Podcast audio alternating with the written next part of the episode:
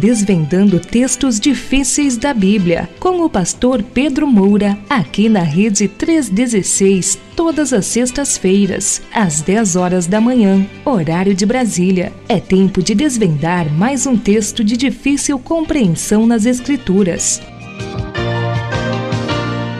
Deixe lá para as questões do programa anterior. Hoje é acho que eu vou me afastar aqui um, um pouco mais, porque eu vi que quando eu falei aqui um pouco, meu microfone ele é um pouco direcionado. Um pouco não, ele é direcionado. É quando eu saio de lado assim, eu acho que pro senhor fica pior mesmo. Ah, eu às vezes eu fico de lado porque, como ele é muito grande, o microfone aí toma aqui a imagem todinha, né? Então, como tá sendo filmado. Mas vamos lá. É, perguntas, questões do programa anterior, né? Ah, primeira delas é a seguinte. Peraí, que eu ainda tô achando esse negócio muito alto aqui. Isso, agora sim. Hoje tá uma benção. Meu Deus. Deixa eu voltar aqui agora. Cadê? Agora sim. Ah, questões do programa anterior. A primeira pergunta é a seguinte: Pastor, Efésios 5:31 é citação de Gênesis 2:24.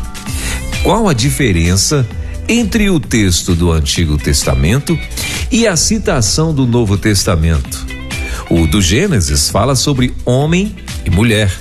O do Novo Testamento fala sobre a igreja. Eita, boa, hein? Ah,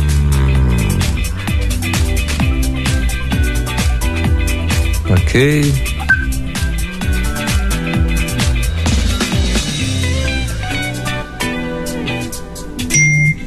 Muito bem. Tem uma outra pergunta aqui que, que, que teve uma observação antes, por isso, por isso até que eu estou uh, lendo-a antes, né? Porque, como eu falei, eu não tinha lido ainda as perguntas do dia. Não, aliás, eu não tinha lido ainda nada.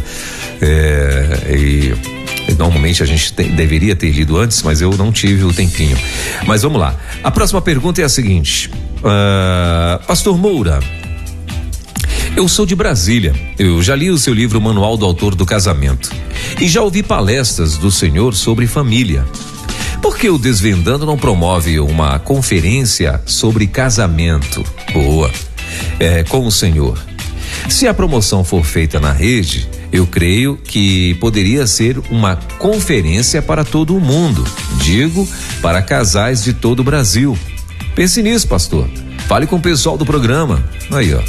Então, então ah, é, a, é a direção né? Uh, já tá, tá, hashtag fica o recado aí para direção, né? Para que a gente possa então pensar em alguma coisa aí. O pastor vai falar mais sobre isso. Então, se ele já tinha visto isso aqui, então não sei se ele pensou também em alguma coisa, mas ele vai nos responder então sobre o assunto. Meu pastor, é contigo. Então veja bem, são duas coisas bem rápidas. Hum. A Efésios 31, não é? Citação de Gênesis a 24. O texto básico de todo ensino sobre o casamento na Bíblia é Gênesis 2, 18 a 25. Hum. E no versículo 24 ah, tem aquela, aquelas o que é chamado de sermão do casamento. Deixará o homem, seu pai, sua mãe, iniciar sua mulher, serão os dois uma só carne. E finalmente, versículo 25 completa a sentença mostrando que o casamento é o lugar da intimidade, quando diz: ambos estavam nus, o homem e a mulher dele, e não se envergonhavam.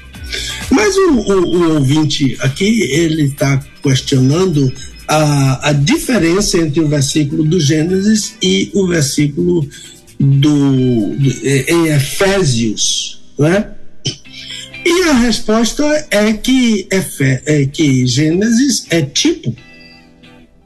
E o, o, é, o, o casamento que está instituído no Gênesis é tipo do casamento que está instituído em Efésios.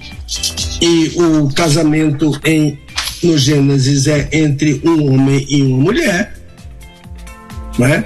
Então deixará o homem seu pai e sua mãe para ser unido à sua mulher, a mulher dele, única, monogamia, em todos os sentidos, casamento monogâmico e casamento heterossexual. Pois bem, esse casamento monogâmico e heterossexual de Gênesis 2, 18 a 25 é um tipo, é um casamento típico, né? Do casamento futuro, escatológico, entre o Senhor Jesus e a igreja.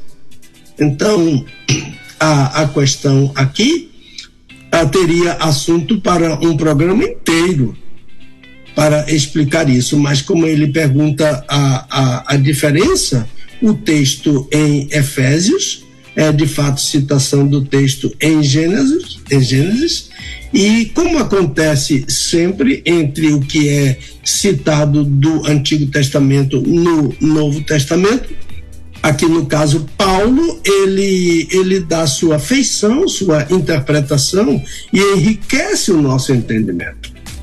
Quando ele mostra que uh, o Senhor Jesus é o noivo da igreja e Jesus é o modelo de todo marido, ah, porque ele ama a igreja como a si mesmo e ele dá a vida pela igreja. E Paulo conclui que o marido tem a, a, a ordem mais difícil de todo ensino sobre o casamento, que é amar como Cristo amou, que é amar e dar a vida como Cristo deu a vida, mas que a mulher também tem a sua responsabilidade no casamento, porquanto Paulo conclui o ensino dizendo a mulher reverencia o marido. E, e o reverencie é a mulher respeite o marido. Então, há, há, há homens que não são respeitados nem pelos filhos, porque não foram ensinados por uma mãe que respeitou o marido. Há homens que ah, na patotinha, no grupinho ah, das amigas da esposa, não é respeitado por aquilo que ela uh, diz a respeito dele, porque ela não respeita ele. Então, se o marido tem a, a ordem de amar a esposa como Cristo amou a igreja, a mulher tem a ordem de respeitar o marido, uh, de reverenciar o marido. Então, são duas ordens importantes que vão edificar ah, mutuamente o, o, casamento. Então, ah, como eu falei, o, o assunto aqui é assunto para um programa inteiro. Mas a diferença é que o casamento no Gênesis entre um homem e uma mulher, casamento monogâmico e heterossexual, é um tipo do casamento é, escatológico entre Jesus, o noivo, e a igreja, a noiva. E este é o casamento que vai durar eternamente. O outro aqui, a morte acaba, não é? Então, no momento em que o marido morre, acaba o casamento. E Paulo até, inclusive, diz que se a, o marido morre, a mulher está livre do, da lei do marido. Ela pode se casar com outro, se assim ela quiser. Assim como aquela pergunta que veio há algum tempo sobre se um pastor viúvo pode se casar. Eu digo pode não, eu digo deve. Ah, se, se ele quer se casar, se ele quer viver eternamente viúvo, essa é uma decisão dele. Mas se ele quer casar, ele deve se casar para o bem dele, para o bem do ministério dele e para ter uma convivência com a esposa dele salutar, sadia, como Deus quer e como Deus criou o casamento. Há pouco tempo eu celebrei o casamento de um pastor com 77 anos. Tudo muito lindo, tudo muito feliz. Esse casamento, eles estão lá casadinhos ah, e vivendo a vida deles de casados. Então, não há proibição ao casamento de um pastor viúvo, em hipótese alguma. Então, eu acho que é por aí, né? Ah, quanto à questão de uma conferência que esse irmão está sugerindo aí, eu creio, eu digo ao irmão que não creio que seja assunto para ser encaminhado a mim. Ah, esse é um assunto para ser encaminhado a, ao programa, para ser encaminhado à rede 316, de modo que eu não tenho que responder a esse irmão é, e, e, e, e, como o, o Elber leu aí, fica a sugestão desse irmão para ser resolvida aí pela rede 316. Penso que é mais ou menos isso, essas duas questões pequenas ah, de programa passado. Muito bem, então tá aí. É, hashtag fica a dica mais uma vez aí, não é? Para que o pessoal possa estudar sobre essa possibilidade. Eu, particularmente, gostei muito da ideia também, né? Eu acho que vai ser muito interessante, seria muito interessante que dentro do. Aliás, né, meu pastor, é, uh, o, o Desvendando Versículos Difíceis da Bíblia. É, é, essa ideia, né, que, que começou aí, como o senhor já falou aqui várias vezes, né, era algo que já tinha ah, dentro do seu coração, né, não talvez, não sei se eu tinha pensado num programa, em alguma coisa nesse sentido, mas veio a calhar quando vocês conversaram, né, o senhor e o Fabrício, e, e aí o nome do programa e tal, e a coisa começou a, a acontecer, né? Tanto é que hoje, eh, a cada sexta-feira, a gente tem batido recordes de audiências dentro do programa, né? E glória a Deus por isso, né? Porque tem gente aqui no Brasil que já fica na, já amanhece o dia na expectativa de estar aí ouvindo-nos e tal e ouvindo principalmente o pastor, claro, e e aí, ah, ah, ah, já começou, já temos um livro, né? Que é isso que eu quero falar. Já temos um livro, um livro já, o primeiro volume, né? Que eu acredito que, eu acredito que enquanto o pastor estiver respirando, daqui a 100 anos, ainda vai estar tá escrevendo, é, desvendando volume 150, né? Então, é, e que não vai faltar são temas, né? E aí eu vejo como a ideia do nosso querido ouvinte aí, não é? Mais uma vertente dentro do Desvendando Versículos Difíceis da Bíblia, mais um, uma, uma opção desse leque, vamos dizer assim, que seria uma conferência para casamentos. Eu achei interessantíssima a ideia. Acho que sim, o pessoal da rede pode sim amadurecê-la e, pensar, né, em futuramente ter sim alguma coisa nesse sentido, né? Então aí vamos deixar os os, é, aspas aí os cabeções pensarem, né, sobre esse assunto é, que eu acredito que vai dar assim muitos poderia sim dar muitos frutos também essa ideia da conferência aí e tal, né, de, de, de, de para casais, de repente uma anual, começando uma anual, depois uma semestral, né, até virar diária. Então, então, então, então, eu acho que é, é, uma excelente ideia, né? É uma excelente uhum. ideia, sim, com certeza. Mas muito bem, então vamos lá para falar um pouco. Antes de a gente falar sobre o livro, pastor, o senhor já foi perseguido por paparazzis? Paparazes? É, o senhor já Isso, eu, eu, que, eu que persigo eles. Ah, é? pastor, eu acho que o senhor está sendo perseguido por paparazes, pastor. É? É, eu acho que sim. Chegou aqui hoje de manhã, aliás, desde ontem, na verdade, né? Chegou aqui para mim já alguns, alguns avisos, alguns recadinhos e tal, né? Ah, sobre a vida particular do pastor. Eu falei, meu Deus do céu, será que estão tirando, será que tiraram fotos do pastor lá em, em, em, em Miami, gastando demais, com, com um milhão de sacolas na mão e dizendo, olha, esse pastor aqui, ele tem, aí é mais rico que Silvio Santos. Eu pensei isso, né? Eu falei, meu Deus do céu, será que foi isso? Aí, mas não, mas não, não foi isso. O que chegou para mim foi o seguinte: é que o pastor, juntamente com a minha querida irmã Dulce, aliás, eu nem perguntei por ela como está a irmã Dulce. Tá bem, tá muito bem, tá ouvindo tudo aqui. Ouvindo tudo, né? Acompanhando tudo. Glória a Deus, dê um forte abraço. Sabendo né? de tudo. É, é, deu, inclusive eu tenho até um, eu tenho até também um, uma lamentação para fazer daqui a pouco. Mas antes, vamos para a notícia maravilhosa.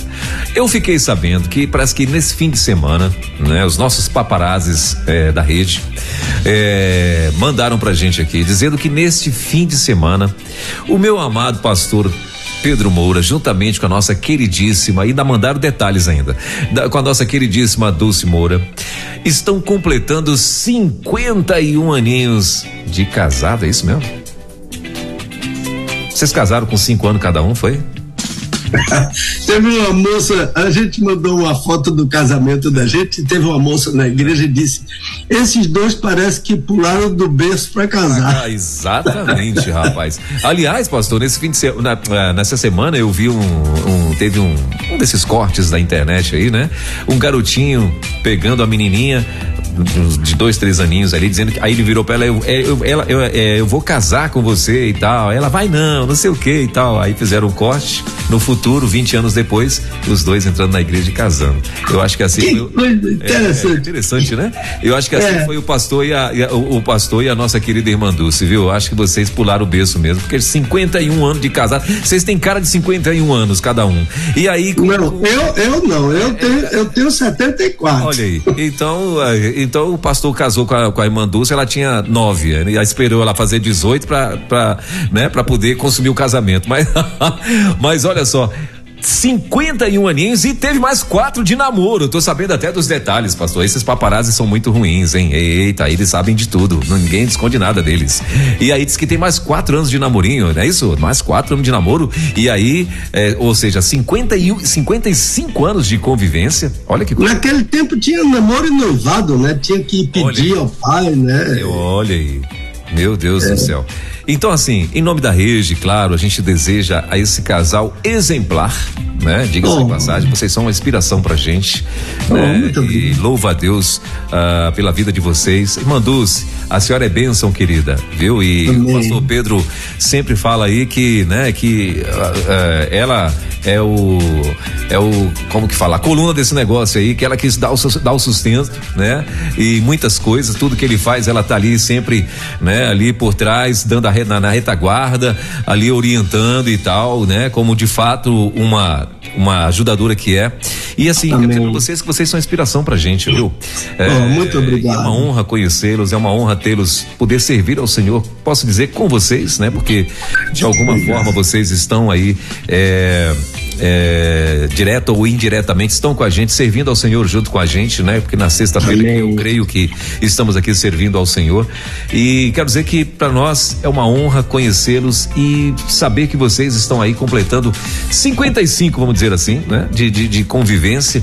Que Deus possa abençoar com muita saúde, com muita paz, né? Para que possam vir mais 55. Daqui a uns dias eu quero estar é, tá aí comemorando esses 110 aninhos de convivência dos, dos meus queridos. É, é, pastor Pedro Moura e Dulce, e desejar a vocês, sabe, uh, muita saúde, muita paz, né? Que vocês continuem sendo essa referência, uh, família que são, né, para nós e dizer que nós, eh, toda a audiência da rede, toda a equipe da rede, com certeza tem aprendido a cada dia mais com o casal, viu? É bênção demais. E uma do, dos maiores presentes que vocês já nos deram foi exatamente aí, né, o manual do casamento, que é esse livro belíssimo que quem ainda não adquiriu, é, se bem que agora nem sei se vai conseguir, porque eu nem sei se ainda tem, tem que esperar uma nova tiragem, eu acho, né, meu pastor?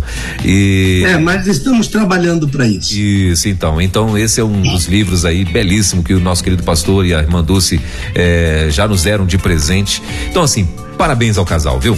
Em nome de Jesus. Olha, eu, eu só espero. Aí, e, e, desculpa aí os nossos paparazes, viu? Eles são assim mesmo.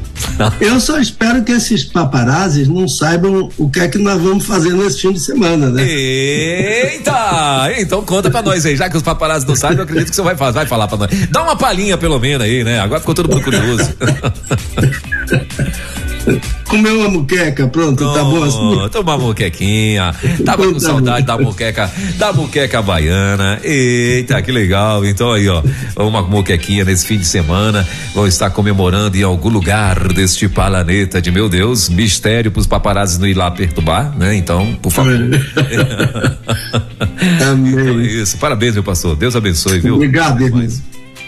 Bom Posso dar uns alôs aqui? Pode, claro, por favor. O primeiro alô é para minha netinha Bia, uhum. Ana Beatriz. Sim. Ela nasceu na mesma data do nosso casamento. Ela é de 17 de junho. Amanhã ela vai fazer. Ah, amanhã ela vai completar mais um aninho. Ela, eu não sei a idade das minhas netas, mas eu acho que a Bia deve ter uns 17 para 18 por aí. Ah, a Bia é uma menina crente, linda, a uma inteligência assim especial, estudante de psicologia, a violinista, está lá em Campbellsville, onde o pai dela é professor da universidade, meu filho Saulo. E eu estou mandando um beijo meu e da Dulce para essa linda E amanhã, no aniversário dela, a gente vai. A gente tem que dividir a data do casamento da gente com o aniversário. A Bia tomou a data do nosso casamento. é. Amanhã à noite a gente vai falar com ela. Um beijão, Bia, para você. Deus te abençoe. Eu quero mandar um alô pro pastor Erivaldo Sena, da primeira de Nazaré das Farinhas, há pouco antes de começar o, o programa, ele mandou uma mensagem ah, dizendo: estou pronto aqui para ouvir. Você é um grande amigo, pastor de uma grande igreja aqui perto, um recôncavo aqui. Mandar um alô para Juliana, lá na Suíça, ah, em Basel. A Juliana é uma das pessoas que mais trabalha para o nosso programa e para a divulgação da rede 316. A Juliana a, trabalha para a rede 316 316 ser conhecida não somente para o programa Desvendando, mas para a Rádio 316. Eu tenho que dizer muito obrigado a, a, a Juliana. A, inclusive, ela fez contato com um seminário aqui no Brasil, em Petrolina. Ah, e este seminário, o pessoal do seminário, irmão Célio, ah, lidera um grupo que assiste o nosso programa ah, desvendando. Então, são queridos que estão em nosso coração. A Juliana foi minha ovelha na igreja de base, eu era pianista da igreja, muito nos ajudava ali naquele trabalho com seu esposo, um português, e, e, e, e seus filhinhos. Também quero mencionar pessoas enfermas que carecem das nossas orações. O pastor Edgar Barreto Antunes, os irmãos estão sempre procurando notícias tá, do pastor Edgar Barreto Antunes, da primeira de Nova Iguaçu. Creio que ele esteja em franca recuperação. São muitas as orações.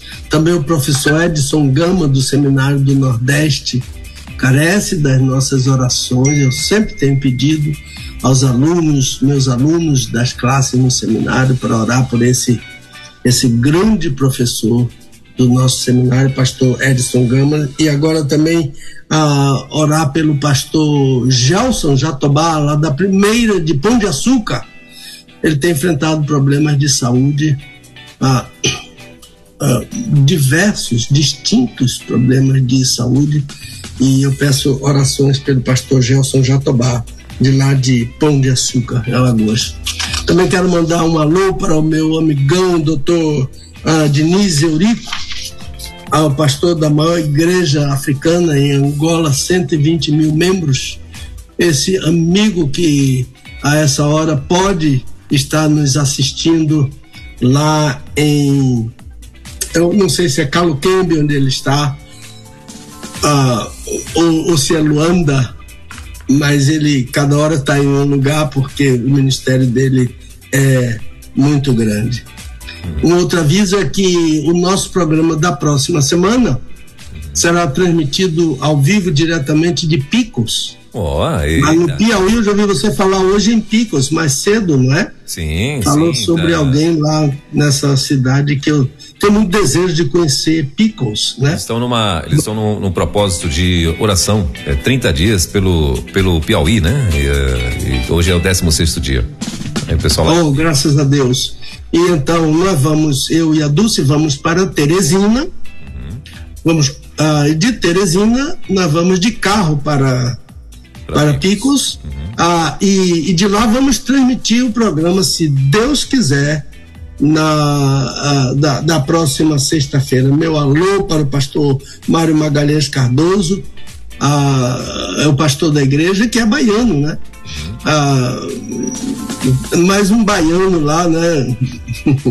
Eu soube que ele é de Riachão das Neves, que é uma cidade é, bem quase mil quilômetros distante daqui de Salvador, perto de Barreiras, Riachão das Neves. Abração.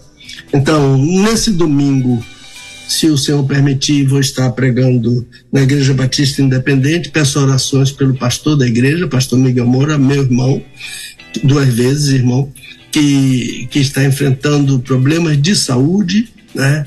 E que problemas que insistem em não sair. Ah, e pedimos as orações pelo pastor ah, Miguel Moura. O culto na Igreja Batista Independente é às 10 da manhã, logo após a EBD, é uma grande EBD daquela igreja. Eu gosto muito da EBD. É uma discussão mara, a EBD bem tradicional. E que nos faz lembrar daqueles tempos que a gente sentava na classe para ouvir o professor e para discutir os tópicos da, da lição, não é?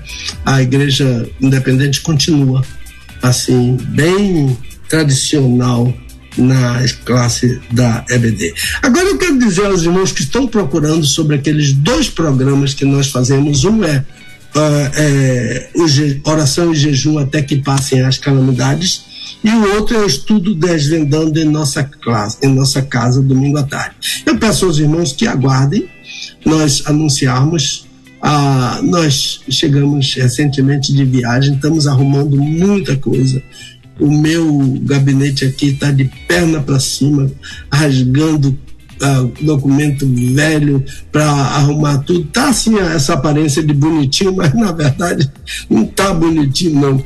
Então os irmãos ah, ah, ah, aguardem que nós avisaremos sobre esses dois programas. Uma outra notícia que eu quero dar aos irmãos é da Convenção Batista Baiana, que vai iniciar de 29 do 6 a 2 do 7, na Igreja Batista Metropolitana aqui em Salvador, né? E o nosso livro durante o desvendando versículos bíblicos da versículos difíceis da Bíblia estará no estande do Seminário Teológico Batista do Nordeste, ali naquela grande igreja da, da Igreja Batista é, IBAN, é metropolitana, Igreja Batista Metropolitana, uma das maiores igrejas daqui de Salvador, pastor Abraão, nosso amigo, e é a igreja que, vão, que vai nos receber ah, ali para a convenção. É somente isso, irmão, eu fico agora à sua disposição. Maravilha. Ah, a outra lamentação que eu. É, a outra lamentação que eu quero trazer rapidinho aqui para os queridos é assim, é porque nós tivemos uma oportunidade de ir para Salvador nesse, por esses dias. E. Oi. Melhorou aí, pastor? Melhorou. Tá. É, a, a, outra a outra lamentação, né, que a gente tem aqui é porque nós tivemos a oportunidade de ir para Salvador. Tinha lá um, um, apartamento, tudo, né, tudo certinho, né, e, e, na praia do Flamengo e tal, né, mas infelizmente pra, pra gente não deu e eu lamentei muito por isso. Essa moqueca baiana tá me tá me tá me deixando. Tava pronta esperando pois você. É. Essa Olha, baiana. e o apartamento ah. e o apartamento é do chamado pé na areia. Ei. Você sai do apartamento, entra naquela praia ali. Eu vou mandar uma foto Pronto, da praia. Da praia. Para aguçar sua curiosidade e seu Deus interesse. Do céu. E aí? E, e, e apartamento todo mobiliado eu ofereci na rede também, eu ofereci a você, ofereci na rede, mas ninguém quis. Ninguém quis, né, pastor? Tá, tá vendo? Aí o povo tá chique demais, não tá? Meu chique Deus demais. Aí, aí a Dulce disse, Pedro, posso alugar? Digo, pode. Pronto. Tá então, alugado. Aí, ó, meu Deus do céu. Mas, Manduce, irmã Dulce, eu, a senhora vai ver, eu qualquer dia desse eu vou, eu vou bater na sua porta aí. Irmã Dulce, cadê minha. Vou fazer igual a Débora, Débora lá de Lajeado Alto com seu sotaque maravilhoso.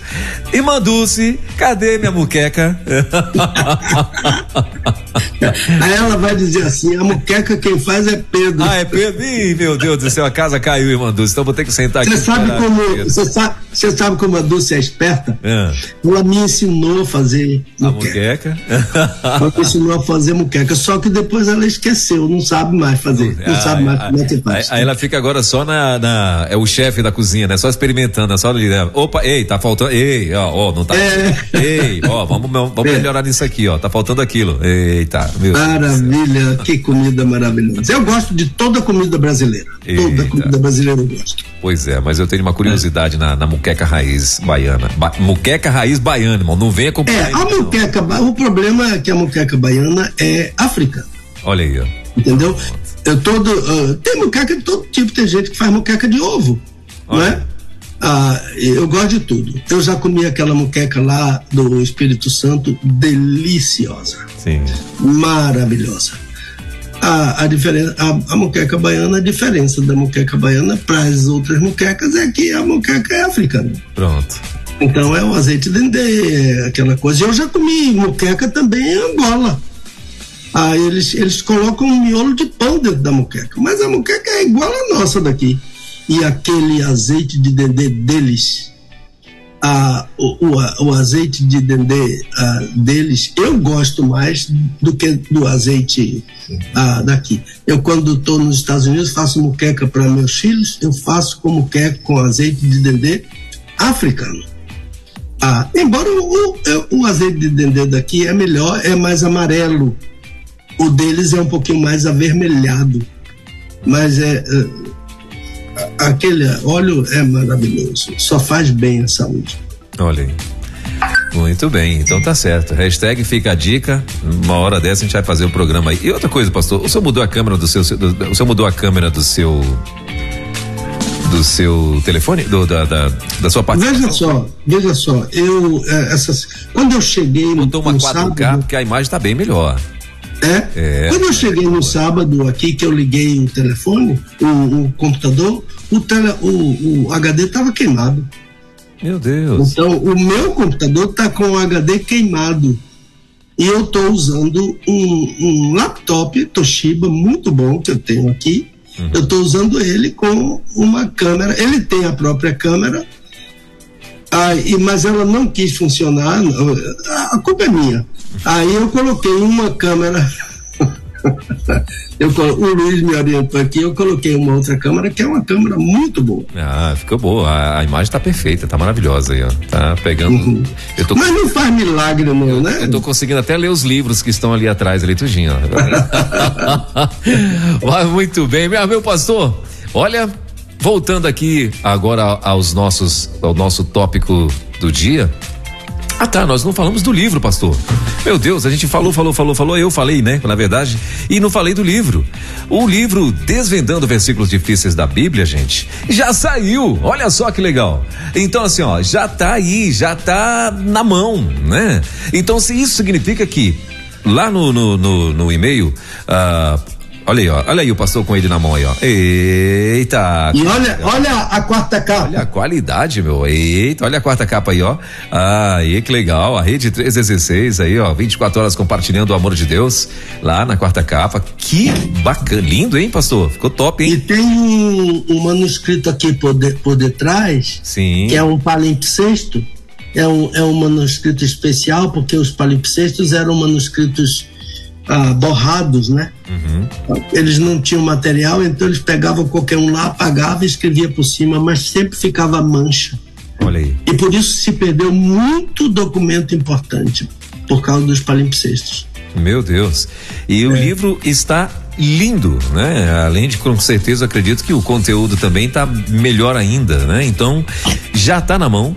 Se você quer adquirir o teu, corre lá desvendando, ah, perdão, lá, é, Ministério Pastor Pedro Moura, arroba gmail.com. Esse é o e-mail para você fazer a tua encomenda agora. Ou então você pode ir lá na loja virtual, virtual do Pastor Pedro Moura e lá fazer inclusive pedido de outros materiais dele por lá, né?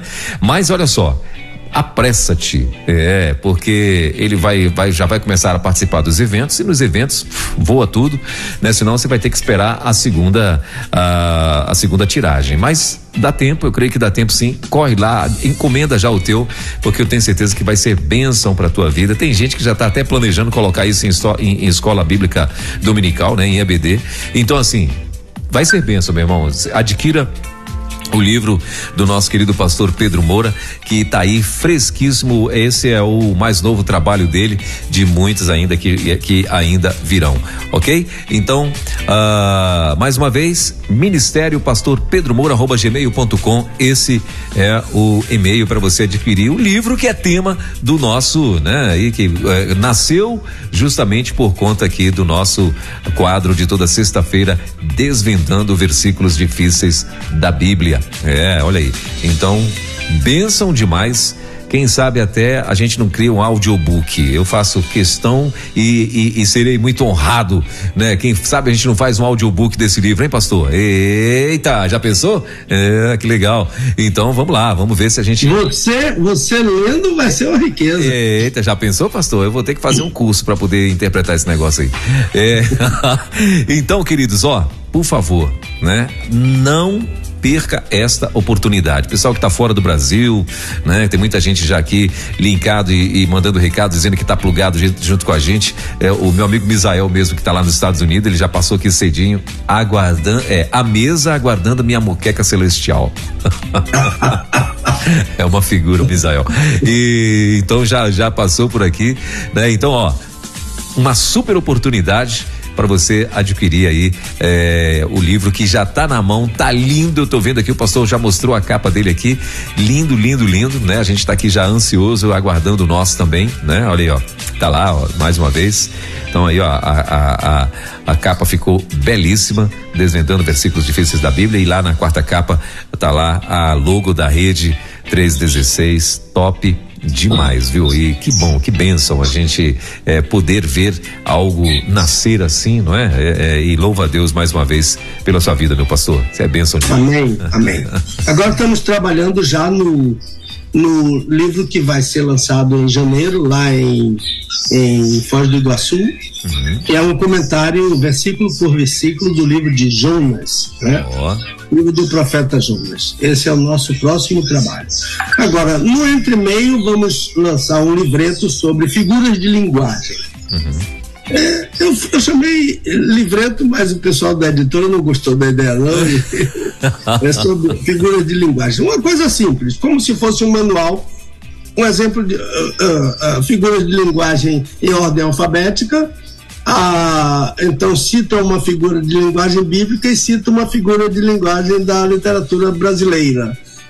Então, e, e um, um, ligeiro comentário sobre a etimologia, sobre as coisas da, da, da, da, figura de linguagem, o que é que cada uma. Porque esse problema de figura de linguagem isso tem destruído muito, muita hermenêutica, muito púlpito, passar, relegar. A, a, muito vídeo de internet, como que nós vamos falar hoje, vocês hoje, vão ver é. o prejuízo que uma figura de linguagem causa a uma interpretação. Muito. Então, o que seria uma maneira de a gente ajudar e despertar para o estudo da, da, da linguagem de retórica da Bíblia. Muito bom. É isso. Então tá aí, ó, aguardem, né? Estão aí mais novos trabalhos já surgindo. Pastor Pedro é, não para. é, então, bênção demais, ó. Mais dois livros estão vindo aí e vai ser bênção demais aí para todo mundo que está aí plugado com a gente e que acompanha o, o nosso querido pastor Pedro Moura e a nossa querida irmã Dulce Moura. Bom, então, meu pastor, vamos lá para as questões do dia. Aliás, hoje, eita, o negócio aqui vai pegar é fogo. Meu Deus do céu. ah, vamos lá para as questões do dia, então, né? Pode ser? Pode ser, sim, por favor. Ok. Então, gente, olha, o tema de hoje, ah, baseado aí numa uma história que você vai já, vai já saber. Uh, e como o pastor já até adianta, deu um spoiler aí a respeito do, de, de, de algo que está acontecendo na internet, a pessoa mandou aqui pra gente preocupada porque, enfim, você vai entender já já. Mas o nosso tema hoje, para você entender, seria como responder aos protestantes. Alguém fez essa pergunta e está ensinando aí pessoas a responderem aos protestantes. Você sabe quem são os protestantes? Pois é, eu e você. Isso mesmo, você e eu que tá aí ouvindo a gente. Ah, e aí é o seguinte, começando aqui a, a nossa história, né? Para você entender com por que que o tema de hoje é como responder aos protestantes. Ah, um ouvinte solicitou a ajuda do Desvendando Versículos Difíceis da Bíblia sobre afirmações de um padre católico romano a respeito dos protestantes, que, segundo ele, vivem bombardeando os católicos com muitas perguntas. Trata-se do padre, a gente pode falar o nome dele aqui, porque é, está no YouTube, né? Então, ou seja, é público. É, Trata-se do padre José Augusto de Souza, da Diocese de Santo Amaro, em São Paulo. Em um vídeo no YouTube, ele ensina a seus fiéis católicos como responder aos protestantes. E aí a pessoa diz assim: creio que ele também faz isso nas homilias, em sua paróquia e em outras redes sociais. E ela continua: Pastor, preciso muito de sua ajuda porque tenho parentes e amigos católicos que já trataram desse assunto comigo. Por favor, pastor, eu quero repassar sua orientação para eles, porque eu sei que o Senhor é cuidadoso quando fala sobre as pessoas de outras religiões. Sei que vai demorar, porque já fui informado que a lista de perguntas é muito grande, mas eu respeito. Muito obrigado. Então, olha só, é, essa pessoa mandou, né? Falou que ia demorar, mas chegou o dia, né? Então tá aí, ó. E o dia é hoje, em nome de Jesus. então, pastorzão, a gente tá aqui com as perguntas, são nove ao todo, né? E, e vamos lá. Então eu peço para que você que está ligado com a gente preste bem atenção, né? Porque eu vou falar aqui todas as perguntas, eu vou fazer todas as perguntas ou comentários, eu não sei aqui, mas é, e aí o nosso querido pastor vai respondendo de uma por uma. Posso mandar, meu pastor? Pode, por favor. A primeira. Pastor Pedro, o padre católico de nome José Augusto de Souza, da paróquia de Santo Amaro, em São Paulo, disse que os católicos são bombardeados pelos protestantes e acusados de idólatras. No vídeo ele diz assim: Infelizmente, nós católicos somos bombardeados o tempo todo com perguntas do tipo: por que disso? Por que daquilo? Por que vocês são católicos? Por que, que vocês adoram imagens? Por que você é isso? Por que você é aquilo? Depois, ele passa a ensinar aos católicos como responder a esses bombardeios. Desse jeito assim, pastor. Alguém chega para você e diz: Ah, você é católico? Mas os católicos são idólatras. Vocês não vivem adorando imagens? Por que que vocês adoram imagens? Essa é a primeira. A segunda, pastor. A Arca da Aliança era como? Eu acredito que ainda é o, o, o mesmo padre, né? Que, que dá exemplos aqui. A Arca da Aliança era como? Na Arca da Aliança, Deus mandou fazer dois querubins Pergunta. É... Uh, Deus mandou fazer dois querubins. Pergunte aos protestantes por que que quando a arca da aliança chegava, que tinha dois querubins, sendo levado pelos sacerdotes, as pessoas se dobravam diante daquela arca. Se você, protestante, me responder, eu vou dizer para você por que na minha igreja tem as imagens. Eita. Ah, a terceira. Ah, tudo de vocês é Maria. Vocês só ficam rezando Ave Maria, Ave Maria cheia de graça. Por que tanta ênfase em Ave Maria cheia de graça? Aí você diz assim: se você me responder, isso é ele ensinando aos, aos, aos seus fiéis. Aí você diz assim, ou seja, para os fiéis responderem aos protestantes.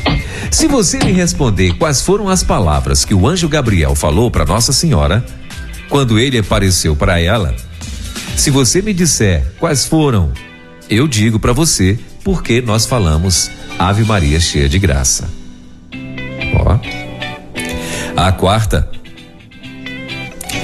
os protestantes questionam que nós damos muita ênfase no fato de Maria ser chamado bendita entre as mulheres e ainda que bendito é o fruto do ventre dela. A quinta. Sobre a Eucaristia. Um protestante pergunta a um católico: Como é que pode vocês dizerem que Jesus está presente naquele pedaço de pão? Aí você pergunta a ele: na sua Bíblia tem o capítulo 6 do Evangelho de São João? Leia o capítulo todo e lá vai encontrar Jesus dizendo, aspas, Eu sou o pão vivo que desceu do céu. Quem come deste pão viverá eternamente. Porque este pão é verdadeiramente a minha carne e este vinho é verdadeiramente o meu sangue. Então, Se você me responder por que Jesus falou isso, eu vou lhe responder porque nós comemos o pão e dizemos que ali é a presença de Jesus. Na sua Bíblia, fala da última ceia? Leia lá na sua Bíblia. Se tiver isso lá, Jesus falando: Isto é o meu corpo, isto é o meu sangue, aí eu vou responder porque nós comemos o corpo e bebemos o sangue de Jesus ali presente. Eita. Ah, a sexta. Um crente pergunta: por que que você pertence à igreja católica? Aí você pergunta a ele: você é igual, você é de qual igreja? Quantos anos tem a sua igreja? Se você me responder quantos anos tem a sua igreja, eu vou lhe dizer por que eu sou católico. Por que, que, por que a sua igreja tem 10 anos e a minha tem mais de 2 mil? Ai, ai. Ah, essa é a sexta. a sétima. O, eu, o padre estava inspirado, hein? Ah. Um protestante pergunta a um católico: por que, que vocês têm, têm quadro de Nossa Senhora em sua casa se Deus disse para não ter? Aí você pergunta para ele: você tem uma foto de sua mãe em casa? E guarda? Então, no dia em que você me disser por que tem o quadro da sua mãe e guarda, eu vou lhe dizer porque eu tenho o quadro de Nossa Senhora na minha casa. Muito bem. Tem mais. A de número 8. Por que vocês pedem a intercessão dos santos?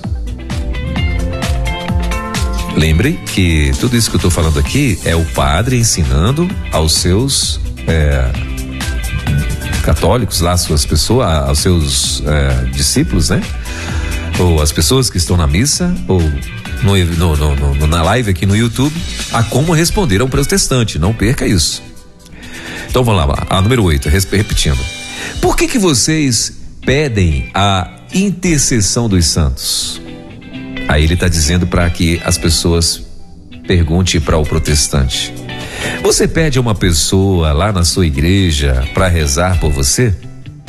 Então, no dia em que você me explicar por que que você pede que a irmã fulana ou o irmão fulano orem por você, eu lhe explico por que eu peço aos santos para intercederem por mim.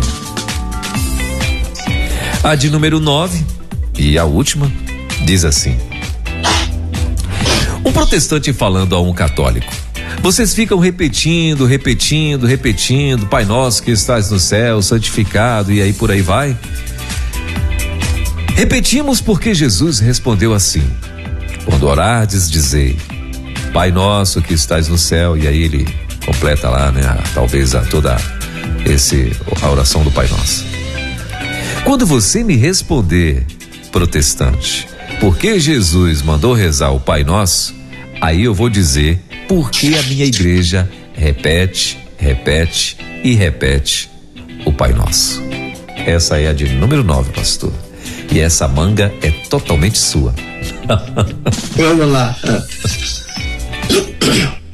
Eu acho que eu cometi uma falha quando mandei a primeira questão, uhum. porque a ideia da, de perguntar, de, de, dizer que os, os protestantes vivem dizendo que eles são idólatras, andam adorando imagens, é, etc. Ele falou sobre a arca da aliança, mas antes ele falou sobre a serpente no deserto.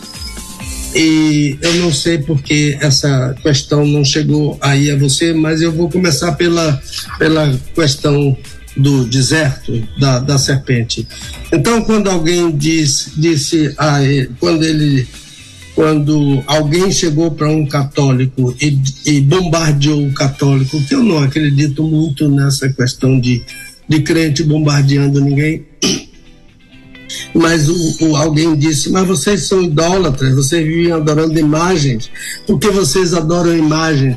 Então a, a primeira resposta dele foi: ah, quando um protestante lhe fizer essa pergunta, você manda ele olhar no livro de Números, no capítulo 21. Então ele diz: Israel está no deserto murmurando e Deus manda serpentes. E aquelas serpentes começam a morder os, os israelitas e todos que são mordidos por elas morrem. Então, segundo ele, Moisés reza e Deus manda que Moisés faça uma serpente de bronze e levante uma serpente de bronze em uma estaca, em uma haste, e coloque ela na frente daquelas pessoas. Então ele diz assim: ele manda o católico perguntar ao protestante: se você me responder por que Deus mandou erguer aquela serpente de bronze, se ele mesmo proibiu fazer imagens, se você me responder, então eu vou lhe responder por que eu tenho imagens na minha igreja.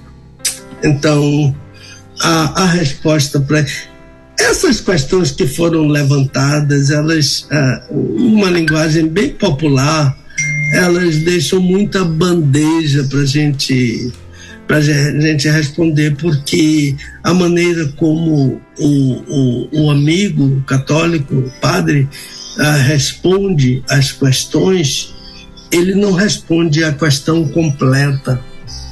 Ele responde a parte do texto bíblico que interessa.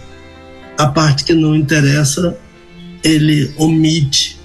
Então, então não creio muito em bombardeamento dos, dos, dos crentes com o católico. Talvez seja uma maneira hiperbólica ah, do padre falar em, em, em, em, em bombardeio.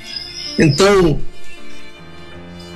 ele termina dizendo: se você fizer essa pergunta a ele, porque Deus mandou fazer uma serpente, então ele não vai saber lhe responder.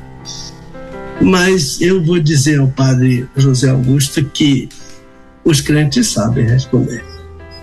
Qualquer crente sabe responder isso.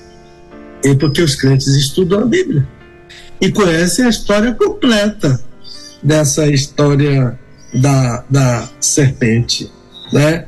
Então, os católicos, se os católicos têm dificuldade com isso, é, por, é, é uma dificuldade imposta pelos próprios líderes dele. Ah, veja, por exemplo, quando ele disse que ah, o católico para responder a um crente, no vídeo ele diz que o católico para responder essas questões, ele precisa estudar. E ele cita catecismo, ele ensina o ensino dos pais da igreja, ele, ele diz que eles devem consultar tudo, mas ele não diz que devem consultar a Bíblia. A Bíblia não é citada no meio dos recursos que um, um católico deve usar para responder aos protestantes. No entanto, para os crentes, e eu não entendo muito bem ah, quem é que eles chamam de protestantes, mas para um crente, a Bíblia é regra única de fé e prática. E eles sabem responder com base na Bíblia. A Bíblia não é um documento secundário para o crente, não. Ele é o primeiro documento da sua fé. Mas ele fala no catecismo, no ensino dos padres, na tradição, mas não cita a Bíblia. Então, ah, se os católicos não sabem responder e precisam que o padre ah, diga palavra por palavra o que ele deve responder, é porque a Bíblia foi tirada deles. Não é? A Bíblia foi tirada deles. Então, o que eu quero dizer é que eu vou responder a ele, discordando dele, mas respeitando o ponto de vista dele. Ele crê assim. E ele prega assim. Agora, eu não tenho obrigação de concordar, mas de, de respeitar sim. Então, ele fala ah, no seu vídeo em protestantes, seitas, diferentes religiões, mas eu não sei onde é que ele nos enquadraria, nós crentes batistas. Eu, por exemplo, sou um pastor batista, né? ah, fui batizado aos 14 anos, nasci numa igreja batista, sou filho e neto de pastores, fui batizado em 1964. A minha igreja, a Igreja Batista do Garcia, é a segunda igreja mais antiga de Salvador. Então, a questão das serpentes no deserto mordendo os israelitas, muita morte, Deus manda fazer uma serpente de bronze, garantindo que qualquer que olhasse para a serpente ficaria curado. E a primeira observação que eu faço é que essa serpente é um tipo. Olha a questão retórica aqui. Olha a figura aqui, dificultando a hermenêutica do padre, não é? A, a figura típica do Antigo Testamento tem um antítipo no Novo Testamento. Qual é a figura do Antigo Testamento? É a serpente. Qual é o antítipo do Novo Testamento? É Jesus Cristo. Por isso que Jesus diz em João capítulo 3, ah, como Moisés levantou a serpente no deserto.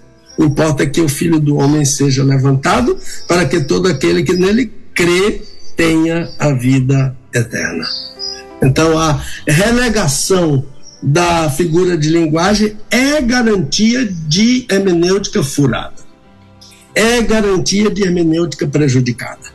E foi o que aconteceu, infelizmente, nos comentários do padre José Augusto.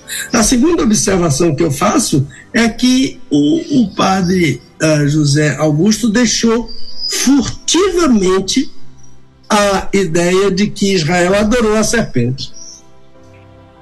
Ele disse que Deus mandou levantar, mas ele deu a ideia. Então, a, isso ficou assim subrepticiamente, não no sentido de fraude, mas no sentido de um recurso que foi feito para, para deixar a ideia de que Deus participou disso. Né? É que a, a, o, o ele usou a mesma estratégia em relação a Deus quando disse: se Deus ordenou que não fizesse e agora mandou fazer uma serpente, percebeu isso aí? Quer dizer, assim subrepticiamente, se ele ordenou não fazer e agora mandou fazer, logo a serpente deve ser adorada.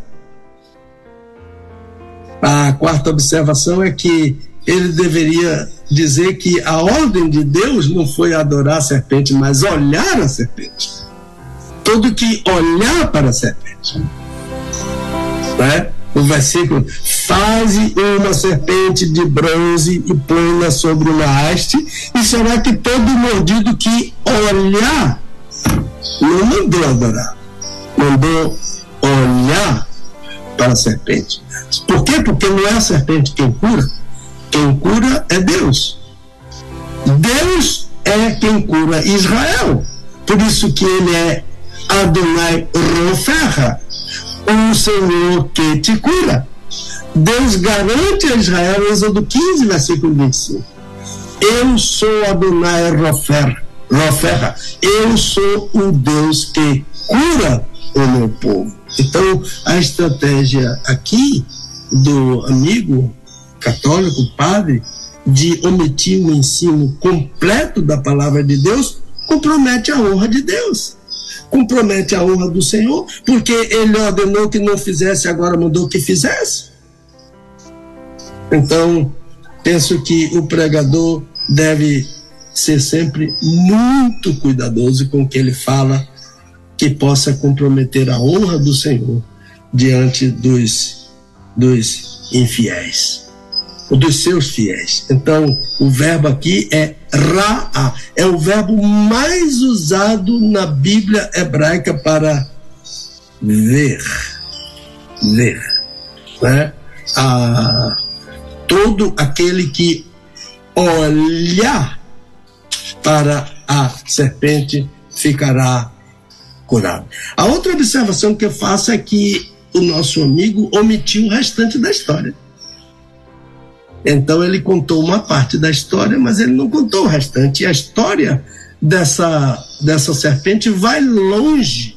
Ela vai alcançar o período uh, uh, da monarquia em Israel. Na monarquia, essa, essa serpente ainda estava lá, guardada por alguém. Né? No reinado de Ezequias, por exemplo, rei de Judá, uma das providências que ele tomou logo, logo que ele que ele subiu ao trono foi destruir toda sorte de idolatria de Israel.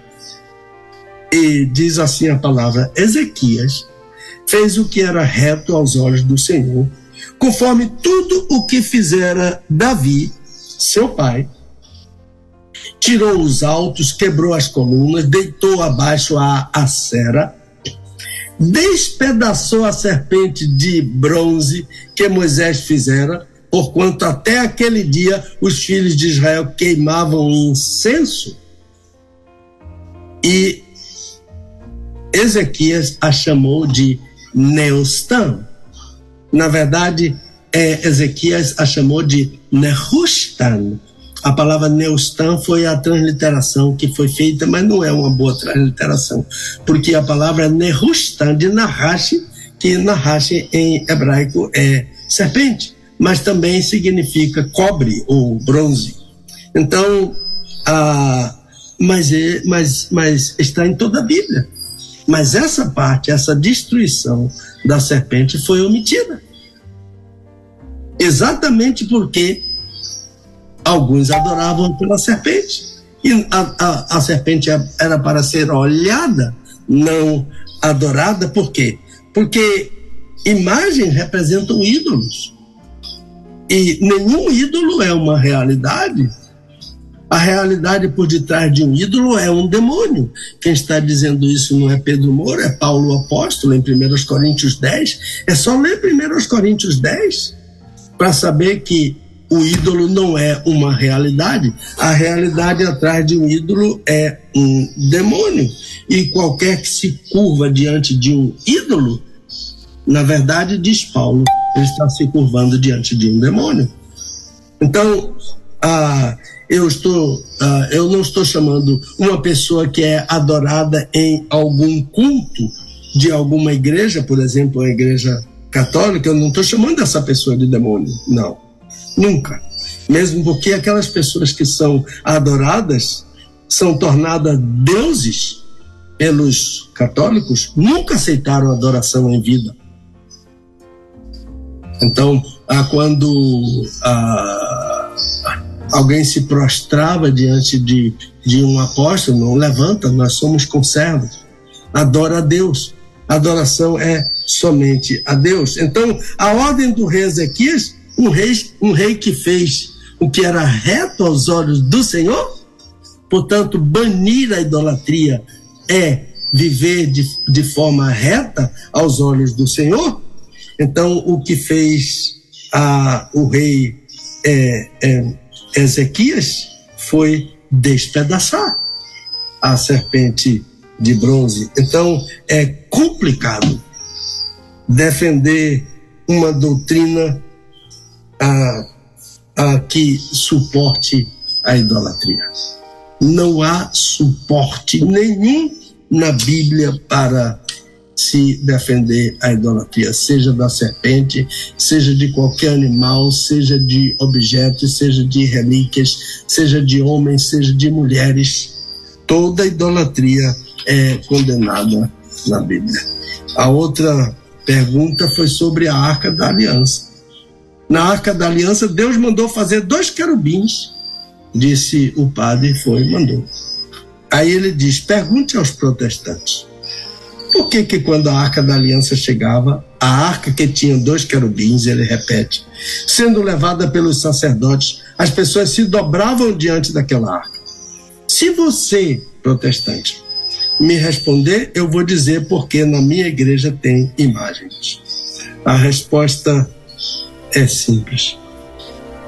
Ele usa a mesma estratégia. Ele tenta convencer os fiéis que Israel se dobrava. É a expressão que ele usa diante da arca. Mas Israel nunca adorou a arca da aliança. A arca era um símbolo de um pacto entre Deus e o seu povo. Ah, mas por que aqueles querubins ali? Porque a arca, a, aquela, aquilo que ele chama de tábua, que fica em cima da arca, o nome daquilo é propiciatório.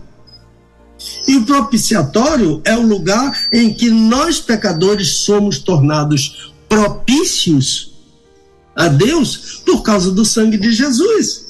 João diz ah, no, na primeira carta, capítulo 2, que Jesus é a propiciação por nossos pecados. E aquele símbolo, né, do local onde Jesus está, na presença de Deus, e o Salmo 99 diz que Deus está entronizado entre os querubins. E aquilo é um modelo da do lugar onde do assento da misericórdia, como é chamado o, o propiciatório, lugar onde o Senhor Jesus está. Então, tentar convencer que Israel se curvava em adoração diante da arca é uma tarefa em glória. Nunca vai conseguir isso, a não ser manipulando, né? Manipulando a, para convencer aqueles que não se conhecem, não conhecem a Bíblia. Sabe quem se curvou diante da, da arca de Israel? Dagon, o deus filisteu. E se curvou tanto que acabou caindo e, e, e separando a cabeça do pescoço. Mas nenhum judeu em Israel não se curvava diante da. Israel não se curvava em adoração diante da arca. Nunca. Sabe quem considerou a arca um ídolo? Os filisteus. Que eles ficaram lá cheios de hemorroidas, cheios de ratos e todo mundo, todos os homens doentes por causa da presença da arca. Mas Israel não. Para Israel, a arca era um pacto como tantos outros. E nenhum pacto em Israel foi adorado. A, a arca era como esses outros pactos. Agora, quer uma curiosidade? O maior rei de Israel, Davi, foi o que ele fez diante da arca? Se curvou em adoração? Não, ele dançou. Davi dançou de alegria diante da arca. Davi não adorou, Israel não adorou, a arca nunca foi adorada pelo povo. E a arca é típica. A arca é um tipo também do Calvário, porque não há sangue ali? Pois bem, o sangue era aspergido ali como símbolo do sangue do Filho de Deus, derramado ah, no Calvário. Não, Israel nunca adorou a arca, Deus nunca mandou adorar a arca. Israel, não, a, a serpente foi feita por Deus para ser olhada e não adorada. E se alguém adorou, esse é idólatra. E, e a idolatria é condenada, não ensinada na palavra de Deus. A outra pergunta é: ah, tudo de vocês é Maria. Vocês só ficam rezando Ave Maria, Ave Maria cheia de graça. Por que tanta ênfase em Ave Maria cheia de graça? Aí você diz ao protestante: se você me responder quais foram as palavras que o anjo Gabriel falou a Nossa Senhora, quando ele apareceu para ela, se você me disser quais foram essas aquelas palavras, eu digo para você por que nós damos tanta ênfase em Maria. Tá bom, então eu vou responder quais foram as palavras que o anjo disse a Maria. Caire que carotomene. Foi o que o anjo disse a Maria. Roquírios, roquírios metasso. Foi isso que ele falou, e eu vou traduzir literalmente. Salve. Olha, ave, ave é latim. Mas o anjo, o anjo falou em grego, caire salve. Ave é da tradução da Vulgata, é o correspondente ao grego Caire. Mas ele não disse Ave Maria. O nome de Maria não aparece na saudação do anjo. Ele disse: Salve, agraciada. O Senhor é contigo. Qual é a diferença entre o que o anjo falou para o que a Igreja Romana ensina. Então, quando o padre José Augusto disse: Se você me disser quais foram as palavras do anjo a Maria, Aí eu vou dizer por que, a gente dá tanta ênfase em Maria.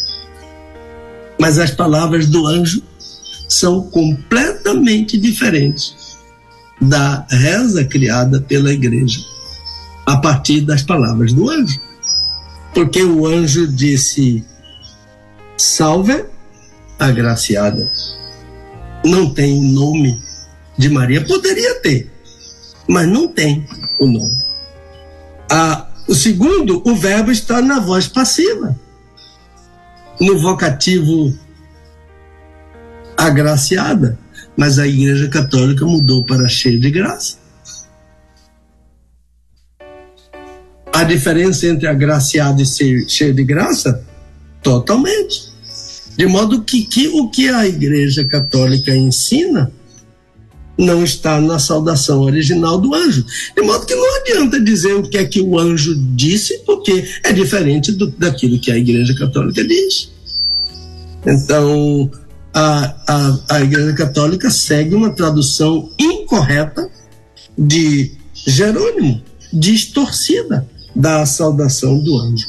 Então, o que eu tenho que dizer aqui com pesar é que é muito triste saber a verdade e ensinar em verdade aos fiéis. Falta, eu preciso dizer isso ao amigo padre José Augusto. Falta amor por seus fiéis. Quando o senhor sabe a verdade e o senhor ensina em verdade para seus fiéis. Pois bem, a, manda os fiéis responderem com base em, em verdade. Ele afirma que se eles responderem quais foram as palavras do anjo, eles vão responder por que, que eles dão ênfase. Mas a palavra do anjo foi: salve agraciada. E não é isso que a sua igreja ensina. A sua igreja ensina Ave Maria cheia de graça. E isso não está na saudação do anjo. A outra pergunta, os protestantes questionam que nós damos muita ênfase no fato de Maria ser chamada bendita entre as mulheres e ainda que bendito é o fruto do ventre dela. Olha, crente nenhum questiona isso. Você já ouviu algum crente questionando que que que Maria é bendita entre as mulheres, Weber? Você já ouviu algum crente questionando que o fruto do ventre de Maria é bendito? Eu nunca vi isso. Nunca vi. Não são os católicos que falam isso. Isso é bíblico. Foram palavras de Isabel, a mãe de João, o Batista. Está escrito em Lucas 1,42. Para nós, crentes, tanto é Maria bendita entre as mulheres, sim, bendita entre as mulheres, porque ela foi a mulher escolhida por Deus para ser a mãe do Filho de Deus, para ser a mãe do nosso Salvador, ela é sim bendita entre as mulheres, nunca lhe negamos isso, nunca, nunca questionamos isso. Quanto é bendito o Salvador Jesus, que procedeu do ventre de Maria. Então, nunca houve qualquer questionamento sobre, sobre Maria bendita entre as mulheres e Jesus, o fruto do ventre de Maria bendito. Não é verdade que os crentes questionam isso. A outra questão é sobre a Eucaristia. Como é que pode vocês dizerem que Jesus está presente naquele pedaço de pão? Isso é um protestante, segundo ele, questionando o católico. Aí você pergunta a eles: na sua Bíblia, em o capítulo 6 do Evangelho de João, ele de vez em quando ah, ironiza, né? Como se a nossa Bíblia ah, fosse diferente. É muito triste, assim, ironizar, porque eu falo daqui a pouco porque é triste ironizar.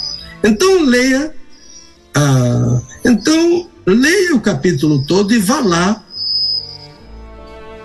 E você vai encontrar Jesus dizendo: Eu sou o pão vivo que desceu do céu. Quem come deste pão viverá eternamente, porque este pão é verdadeiramente a minha carne e este vinho é verdadeiro meu sangue. Então, ele continua.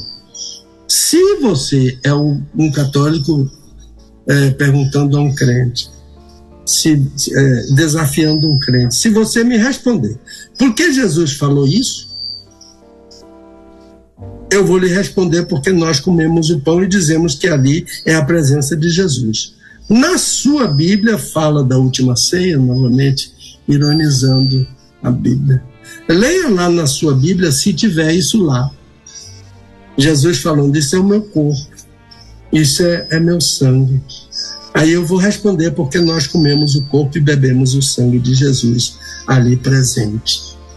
Olha, primeiro, o padre José Augusto não deveria falar em pão, porque na Eucaristia não há pão.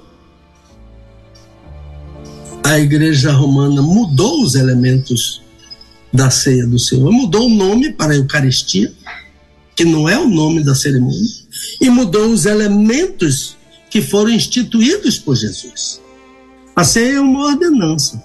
E na ordenança, Jesus mandou comer pão e beber fruto, do fruto da videira. Portanto, a Eucaristia é uma cerimônia sem pão.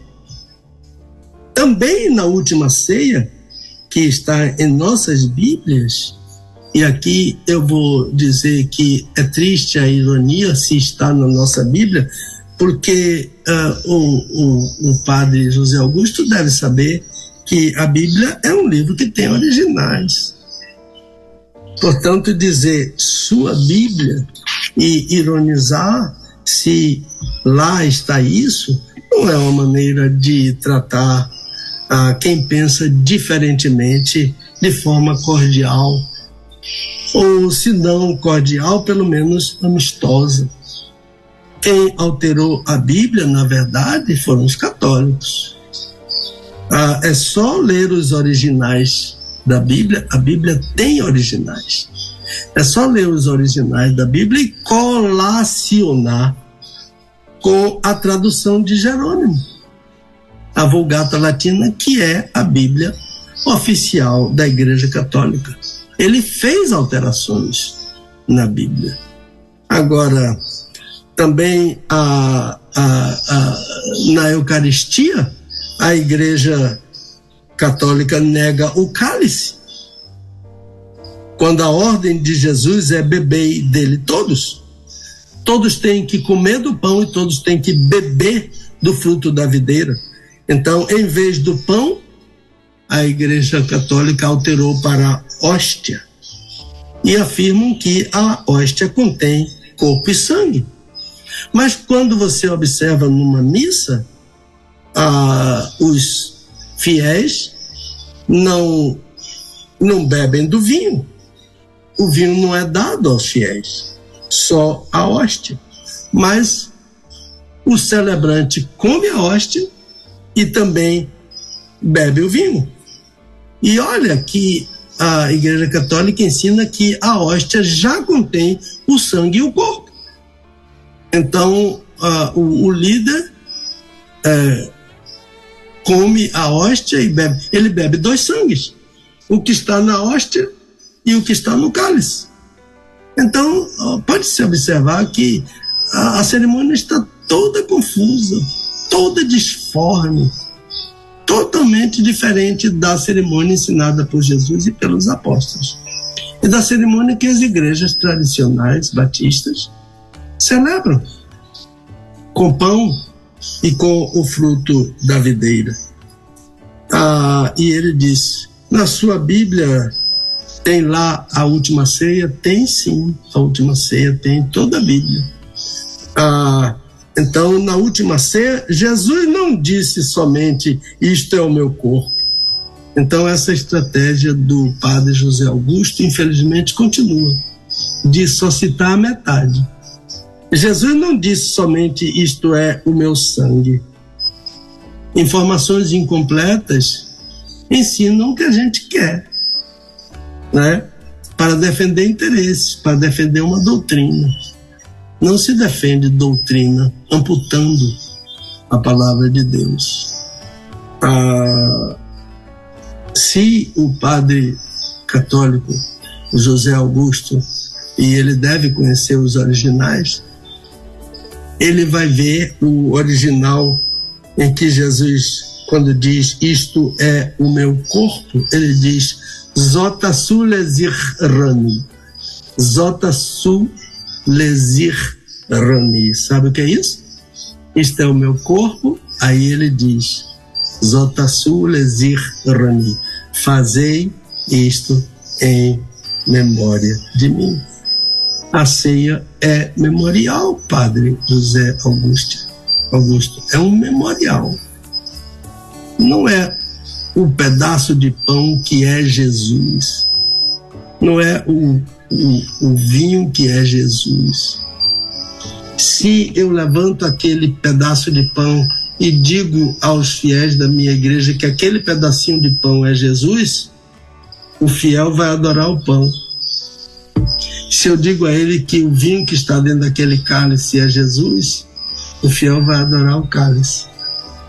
Mas o cálice não é para ser adorado. Ele é um símbolo. O pão não é para ser adorado. Ele é um símbolo. A ceia é memorial. Jesus disse, e o versículo completo, Padre José Augusto, que eu sei que o senhor sabe, o senhor é um homem muito inteligente, eu sei que o senhor sabe. Ah, o versículo completo é: Isto é o meu corpo, que é dado por vós, fazei isto em memória de mim. Não existe lei da bilocação, Padre José Augusto, em relação a Jesus no trono. Jesus não desce do trono pela ordem de um sacerdote. Esse ensino não está na Bíblia. Esse ensino foi criado por sua igreja. Que Jesus desce do trono para entrar num pedaço de pão sob a ordem de um sacerdote. E quantas vezes as missas são celebradas no mundo inteiro e o Senhor Jesus desce, sobe, desce, sobe. Isso é uma doutrina falsa chamada bilocação. E eu sugiro aqui a leitura do livro A Ceia do Senhor, do padre, ex-padre Aníbal Pereira dos Reis. Ele explica muito bem essa doutrina falsa da bilocação. A pergunta 6 é: por que você pertence à Igreja Católica? Ele diz que um protestante pergunta: por que você pertence à Igreja Católica? Você pergunta para ele. Olha, ele ensinando. Ele ensina porque a ovelha dele não sabe responder. Porque o ensino, a instrução da palavra de Deus é negada a ele com doutrinas falsas como essas que eu estou mostrando que são falsas. Então, a, você diz a ele: qual é a sua igreja? Quantos anos tem a sua? Se você me responder quantos anos tem a sua, eu vou lhe dizer por que, que eu sou católico. Porque a sua tem 10 anos, a minha tem mais de dois mil. Eu acho que, mais uma vez, o senhor está enganado o senhor parece que. Eu sei que o senhor conhece a história da sua igreja, mas o senhor está omitindo, omitindo a verdade. Porque a Igreja Católica, Padre José Augusto, é do quarto século depois de Cristo. Então, enquanto a Igreja de Cristo é bem mais antiga que dois mil anos. Lembre-se que Israel é chamado no Novo Testamento de igreja no deserto. Eclesia é a palavra que é usada ah, em, em Atos 7, versículo 38. A igreja no deserto. Então, é, tem, bem, se a sua igreja tem dois mil anos, a igreja de Cristo tem mais de dois mil anos. Porque no deserto já havia a igreja de Cristo, a igreja do deserto. A eclesia do deserto, que é citado também na carta aos Hebreus, aquele texto magistral da igreja no, no, no, no deserto. Então, não é verdade Não é verdade dizer que a sua igreja vem do dia dos, apóstolos, porque ela é bem diferente da, da igreja fundada pelos apóstolos. A, a, a igreja romana é do quarto século depois de Cristo. Além disso, a igreja de Cristo nunca foi chamada de católica. E a sua é chamada de católica. Não há esse título em meio a muitos títulos que existem no Novo Testamento que são dados à igreja. Mas a, a, não há esse título católico para a Igreja de Cristo no Novo Testamento. E mais, a Igreja Católica é uma igreja romana. É católica e é romana. Olha, ah, com todo respeito, eu tenho que dizer que isso é um disparate, porque, porque ah, confunde. Ou é católico ou é romano. As duas coisas são irreconciliáveis. Então, mas são o nome da sua igreja. E este nome da sua igreja não figura no Novo Testamento. Não existe uma igreja católica romana no Novo Testamento. Ela não vem dos dias dos apóstolos. Ela, isso não é verdade. A igreja dos apóstolos é bem diferente. E também outra coisa que confunde os fiéis é chamar a igreja de apostólica. Igreja Católica Apostólica Romana. Como explicar, por exemplo, Padre José Augusto, aos fiéis católicos que a igreja é apostólica, mas não segue a doutrina dos apóstolos? Como é que o senhor explica isso? E a igreja em Jerusalém seguia. Atos 2,42 está em sua Bíblia, como está na minha Bíblia. Atos 2,42 diz que a igreja em Jerusalém permanecia na doutrina dos apóstolos. Atos 2,42. E a Igreja Católica não segue a doutrina dos apóstolos. O senhor lembra quando o senhor citou os recursos que um católico devia estudar para responder a um protestante? O senhor não citou a Bíblia. O senhor citou vários recursos, inclusive o, o, o catecismo, que eu tenho um aqui bem pertinho de mim. O senhor citou o catecismo, o ensino dos papas, a tradição, mas o senhor não ensinou a Bíblia. No entanto, a doutrina dos apóstolos está na Bíblia. Dos profetas, dos apóstolos. Essa doutrina não está no catecismo, ela está na Bíblia. Ela é ensinada na Bíblia. Então, o que será que os fiéis ensinados pelo Senhor vão responder sobre isso a um protestante? Eles não vão saber responder. Por que, que a sua igreja é apostólica, mas não segue a doutrina dos apóstolos? Pergunta 7, estamos chegando ao, ao final. Por que você tem um quadro de Nossa Senhora em sua casa se Deus disse para não ter? Aí você pergunta para ele: Você tem uma foto da sua mãe em casa e guarda? Então, no dia em que você me disser por que tem o quadro de sua mãe e guarda, eu vou lhe dizer porque eu tenho o quadro de Nossa Senhora em minha casa. Olha, eu... o padre José Augusto, ele é um homem inteligente, a gente percebe isso, o que ele fala. Mas as coisas, as coisas que ele ensina aos católicos, que me parece, só parece, que me parece que ele subestima a inteligência dos católicos. Isso aqui, por exemplo. Eu vou, e eu vou responder como crente batista. Eu tenho o quadro de minha mãe na minha casa, da minha sogra, do meu pai, do meu sogro, meus avós. Mas eu não adoro. Eu não me curvo. E os católicos adoram, curvam, fazem pedidos, pedem a intercessão. Então, é subestimar a inteligência dos católicos mandar ele perguntar a mim se eu tenho uma foto da minha mãe em casa. Tenho sim, mas eu não adoro. E a sua igreja ensina você a adorar a imagem, não só de Maria, mas de outros servos de Deus no passado, que foram homens e mulheres de Deus, no passado, mas em vida nunca receberam adoração. Então, a Igreja Católica é que ensina o fiel a adorar a imagem de Maria. E eu tenho uma foto de minha mãe, uma imagem de minha mãe em casa, mas eu não adoro. Não oro, não peço orações, não peço intercessão a ela. Mas a sua igreja ensina isso. Então o seu fiel vai ficar em dificuldade. Porque ele vai ver que o Senhor mandou ele fazer uma pergunta boba. Uma pergunta boba. Pra, e ele ficou mais confuso ainda. Amor aos fiéis é importante.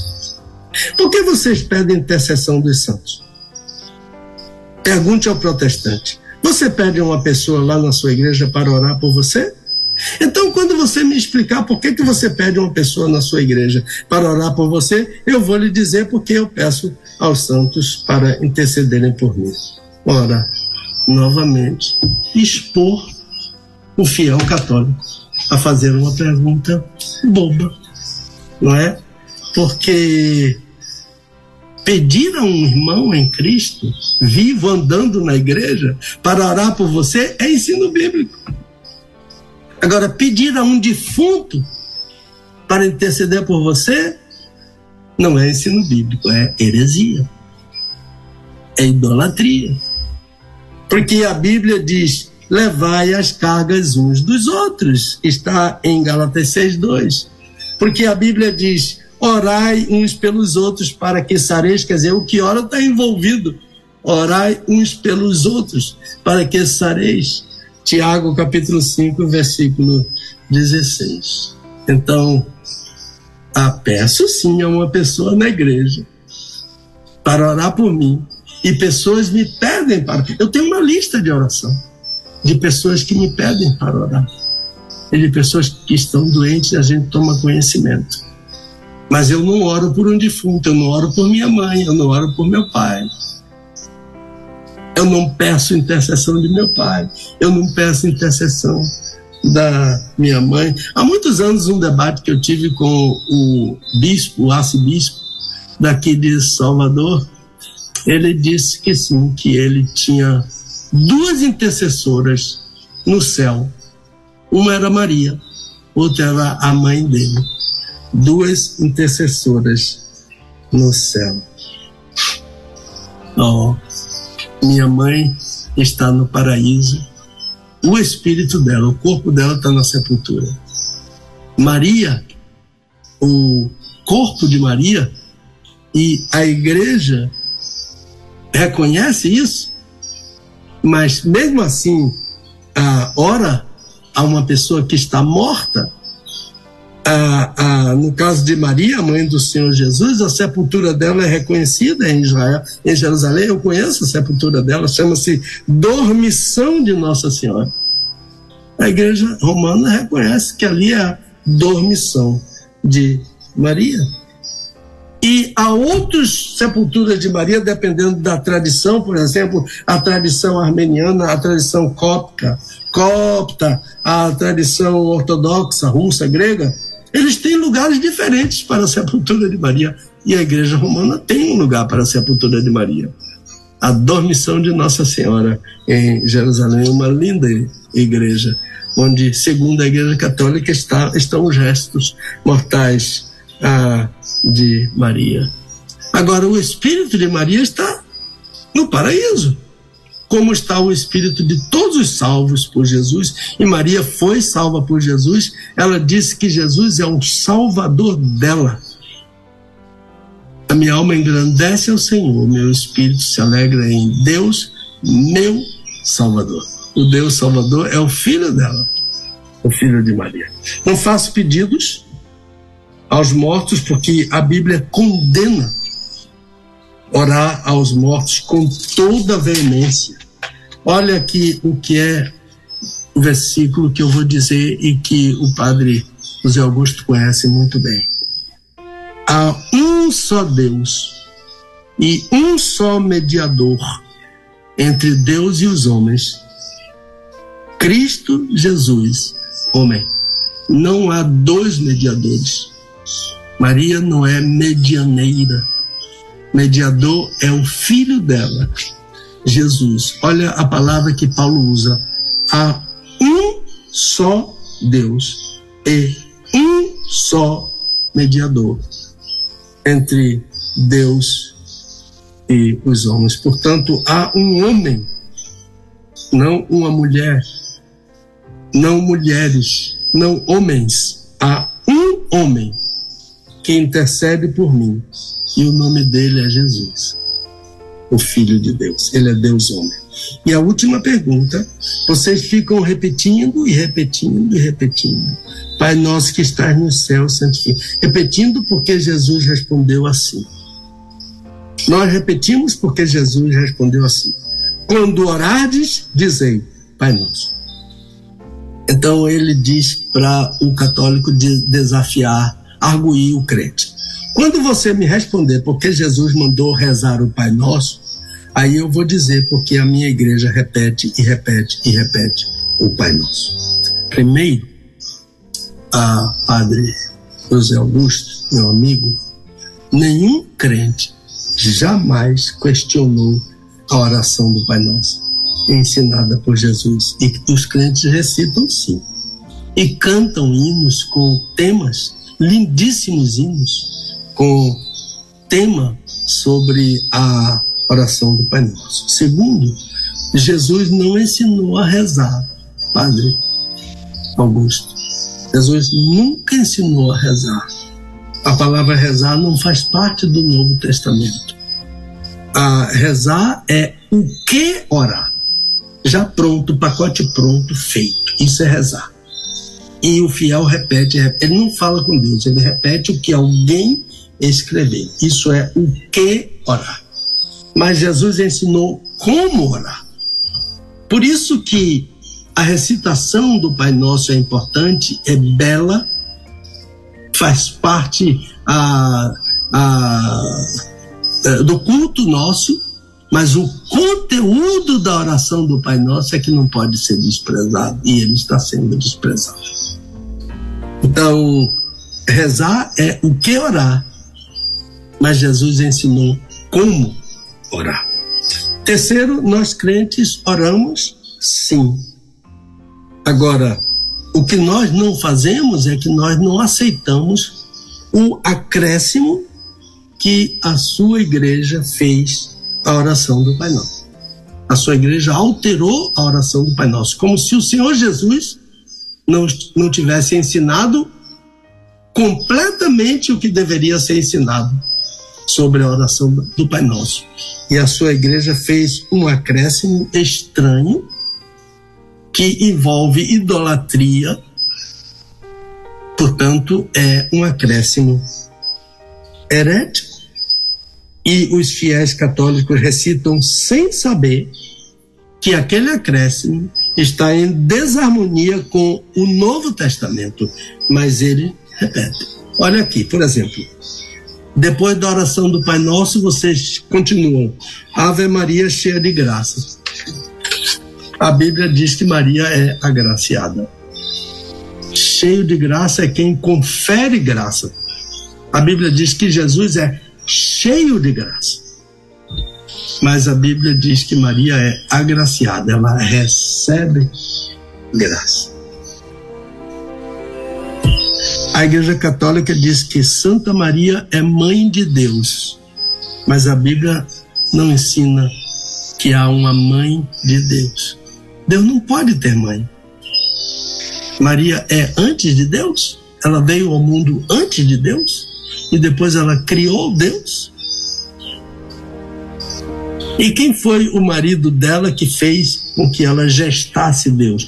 Foi o Espírito Santo? Mas o Espírito Santo é Deus. Então ela criou o Espírito para, através do Espírito, criar Deus, o Pai. É falso isso. Chamar um ser humano de mãe ou pai de Deus. Santa Maria, mãe de Deus, Deus não tem mãe. Jesus, Maria é mãe do homem. Jesus. A Igreja Católica diz: rogai por nós pecadores. Mas a Bíblia diz: há um só Deus e um só mediador entre Deus e os homens, Cristo Jesus, homem. 1 Timóteo 2, 3, 4, 5 e 6. Então, observaram, irmãos, ah, porque eu disse que qualquer crente responderia essas questões do padre José Augusto, e ele disse que não responderia. Eles não vão saber responder, mas qualquer crente vai sim. E eu vou dizer por quê. Desde criança, as questões dos líderes católicos são essas mesmas que o padre José Augusto repetiu. Eu conheço isso desde criança. As mesmas questões que os líderes católicos usam para justificar seus ensinos distanciados da palavra de Deus, da doutrina dos apóstolos. Então, a ideia é: ore, meu irmão, para você ajudar, não bombardear.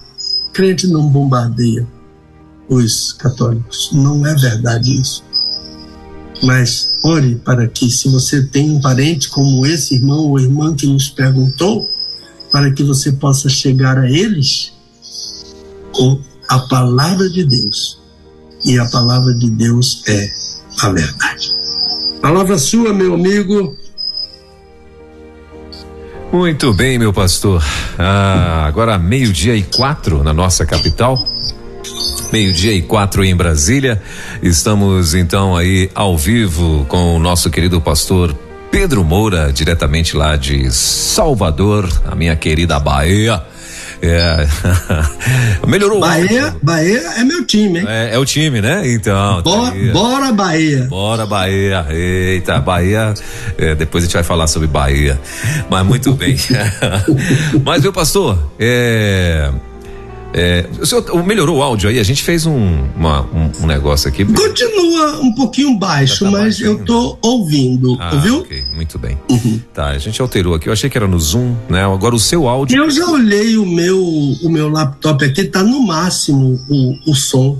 É, então, é exatamente isso aí. O som do seu laptop tá, tá alto mesmo. Ele, inclusive, tá, tá dando uma microfonia mesmo. Uh, um pouco mais alto do que deveria. É. Mas os. Mas, mas tá atrapalhando?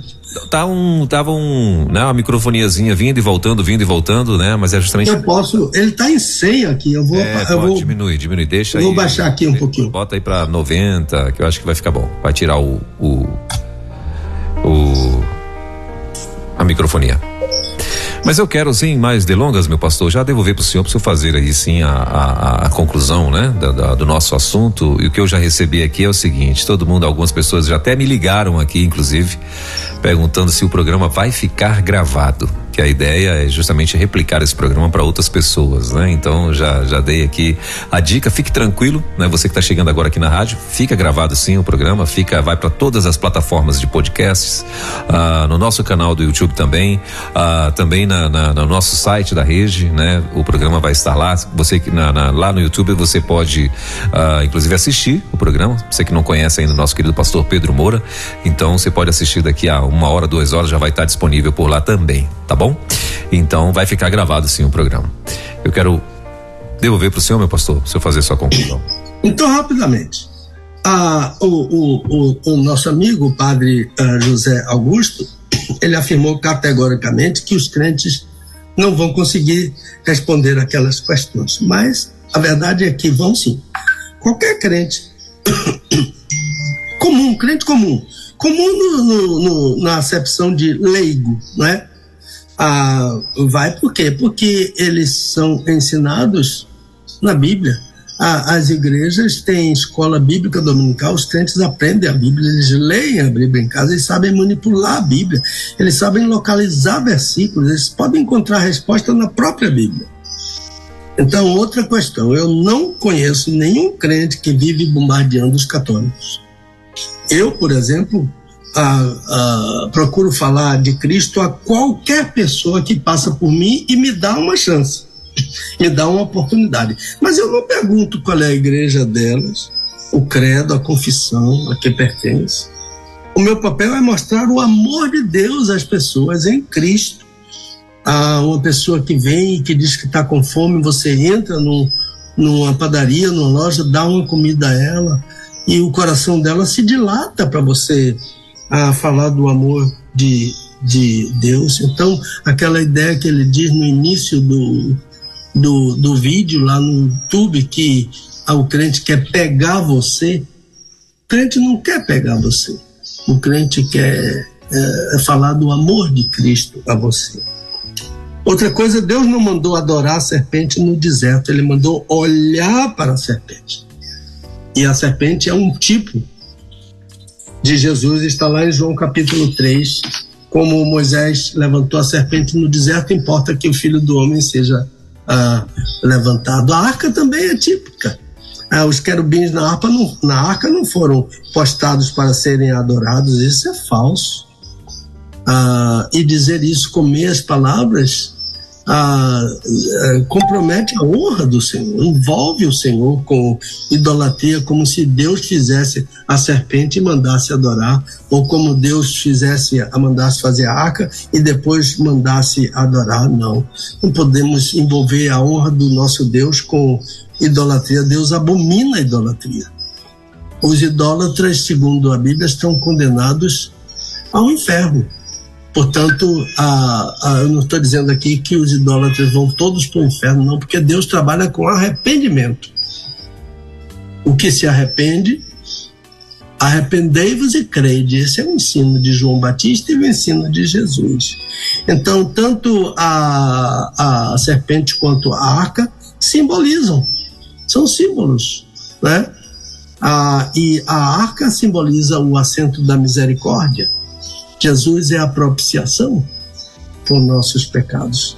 A doutrina da, da transubstanciação, que foi defendida aqui pelo padre José Augusto, essa doutrina despreza o ensino memorial. Isto é o meu corpo, é uma parte do versículo. O versículo tem que ser citado completo. Isso é o meu corpo, isto é. a Zwinglio disse: isso representa o meu corpo. Lutero acha que não. E esse Lutero, que não é tão bem visto na Igreja Católica, a Igreja Católica segue a doutrina dele da transubstanciação, de que aquele pão, e a de Calvino da consubstanciação, de que aquele pãozinho sob a ordem de um sacerdote romano, se transforma no corpo de Cristo e interpõe uma doutrina falsa que é a da bilocação que o Senhor Jesus Cristo desce para entrar naquele pedaço de pão. Foi Lutero que ensinou isso. E a igreja que não o vê com tão bons olhos assim segue a doutrina dele e com isso despreza o ensino memorial. Isso é o meu corpo que é dado por vós, fazei isto em memória de mim. Zota sulezirroni. Fazer isto fazei para em memória de mim. Eucaristia não é o nome bíblico da cerimônia memorial a Igreja Romana trocou o nome da cerimônia, trocou os elementos da cerimônia. Eucaristel é um verbo. Jesus deu graças, isso é Eucaristel. Não tem o um nominativo. O nominativo é Eucaristia, mas esse nominativo não está na cerimônia da ceia. Na cerimônia da ceia está o verbo Eucaristel, que é dar graças. Jesus deu graças no pão e Jesus deu graças no, no vinho. A igreja romana não vem do tempo dos apóstolos. A igreja romana é do quarto século depois de Cristo e não é apostólica.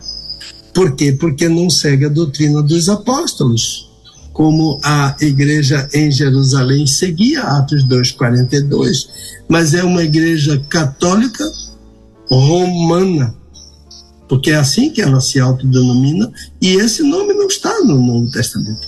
Não existe no Novo Testamento uma igreja católica romana, católica romana.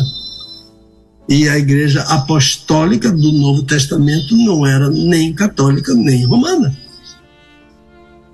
Ter o quadro com o retrato da minha mãe não é a mesma coisa que ter um quadro para adorar eu tenho um quadro com retrato da minha mãe, da minha sogra, mas eu, eu não adoro minha mãe, a Dulce não adora a mãe dela, eu não adoro meu pai, eu não me ajoelho, não me prostro, não, me fa não faço pedido a eles, não peço a intercessão deles, porque eles estão mortos, eles estão na sepultura e o espírito deles está no paraíso. Pedir a um irmão ou irmã na igreja para orar não é a mesma coisa que pedir a um defunto. Pedir a um irmão vivo é ensinamento bíblico. Pedir a um defunto para interceder é assunto condenado. Em favor dos vivos, recorre-se aos mortos, diz o profeta Isaías. E então Paulo secunda dizendo: há um só Deus e um só mediador. É Jesus a quem devemos recorrer. Recitamos sim a oração do Pai Nosso. Cantamos hinos sobre esse maravilhoso tema.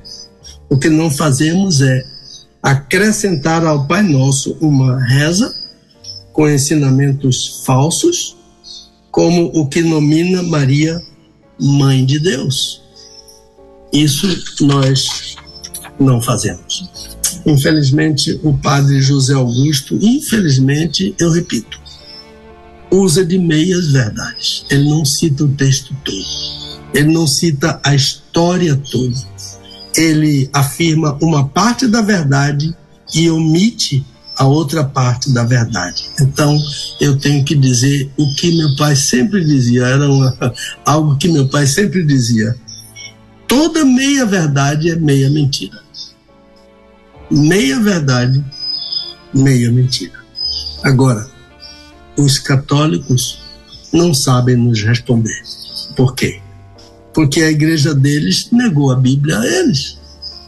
Porque ensinam a comer as verdades. Por exemplo, Deus mandou fazer uma serpente. E daí? Mandou. Mas mandou adorar a serpente? Não mandou. É isso que tem que ser dito. Deus mandou fazer uma serpente, mas mandou olhar para a serpente e não adorar a serpente. Deus mandou fazer uma arca para simbolizar o assento da misericórdia, o propiciatório, para guardar o maná, para guardar a vara de Arão, para guardar as tábuas da lei, mas não para adorar. E ninguém em Israel, porque a arca é um pacto com Israel, e ninguém nunca em Israel adorou a arca. Davi dançou diante da arca. Então, que o nosso Deus nos ajude a amar essas pessoas e a orar por elas, porque elas estão enganadas e nós possamos ajudá-las se elas quiserem ajuda. Deus abençoe. Deus abençoe o amigo, o padre José Augusto. Ah, Deus abençoe os fiéis dele para que tenham oportunidade de ouvir a verdade da palavra de Deus, ainda dos lábios do seu líder.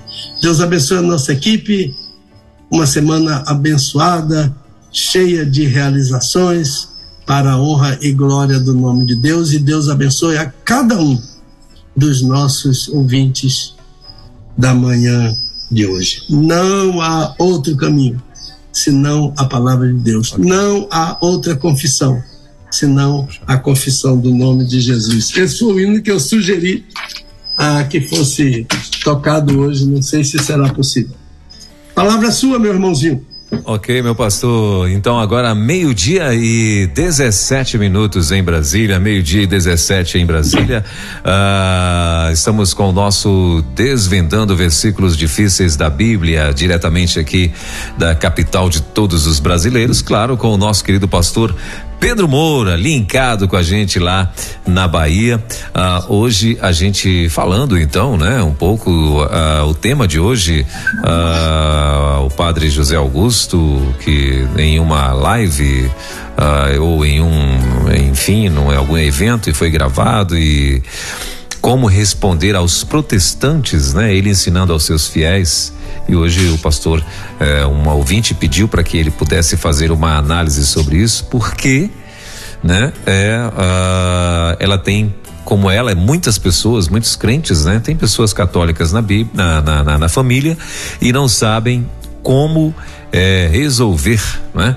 Não sabem às vezes como responder e tal, ou não tem a habilidade, ou enfim, e aí ah, pediu ajuda ao nosso querido pastor. Então tá aí. É um, é um vídeo no YouTube. É isso, então. É um vídeo no YouTube, né? Então tá lá, é, é um vídeo público. E aí o nosso querido pastor, então, já, já mandou aqui a a resposta e na semana que vem a gente, claro, vai ter aí com certeza algumas perguntas, se tiver colega, amigos católicos que ou, ouvem a rádio, que você que tem, e às vezes tem alguma dúvida, se quiser ficar, se quiser é, pedir para que é, é, pra, se quiser tiver alguma pergunta, né? E enfim, o pastor vai estar aqui na semana que vem, permitindo Deus para estar, se Deus quiser, respondendo você também, tá bom?